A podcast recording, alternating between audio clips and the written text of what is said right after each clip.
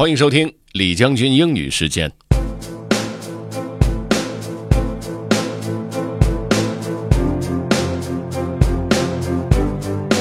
今天为大家诵读的内容来自于 Facebook 的 COO Sheryl Sandberg 在加州大学伯克利分校毕业典礼上的讲话。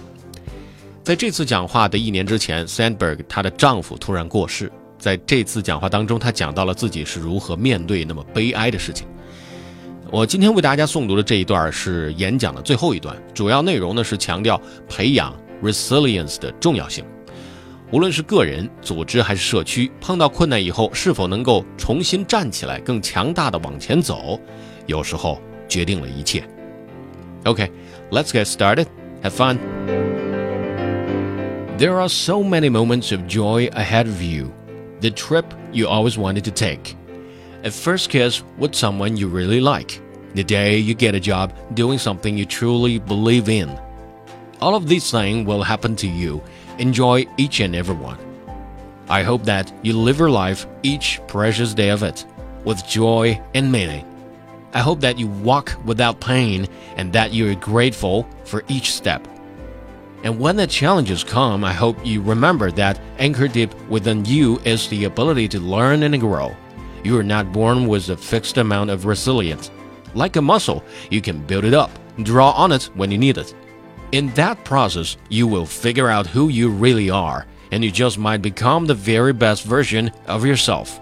Class of 2016, as you leave Berkeley, build resilience. Build resilience in yourselves when tragedy or disappointment strike, know that you have the ability to get through absolutely anything. I promise you do. As the saying goes, we are more vulnerable than we ever thought, but we are stronger than we ever imagined. Build resilience organizations. If anyone can do it, you can. Because Berkeley is filled with people who want to make the world a better place. Never stop working to do so whether it's a boardroom that is not representative or a campus that's not safe. Speak up, especially at institutions like this one, which you hold so dear. My favorite poster at work reads, Nothing at Facebook is someone else's problem. When you see something that's broken, go fix it. Build resilient communities.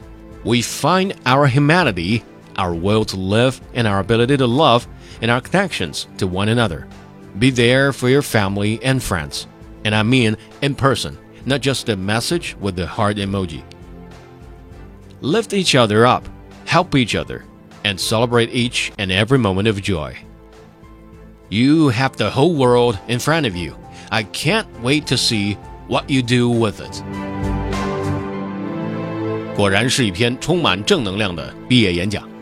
如果你想听到往期的精彩内容，欢迎您在喜马拉雅 FM 上面搜索“李将军英语时间”，就可以随时回听以往的内容了。OK，that's all for today. Thanks for listening. This is General Lee 李将军，明天见。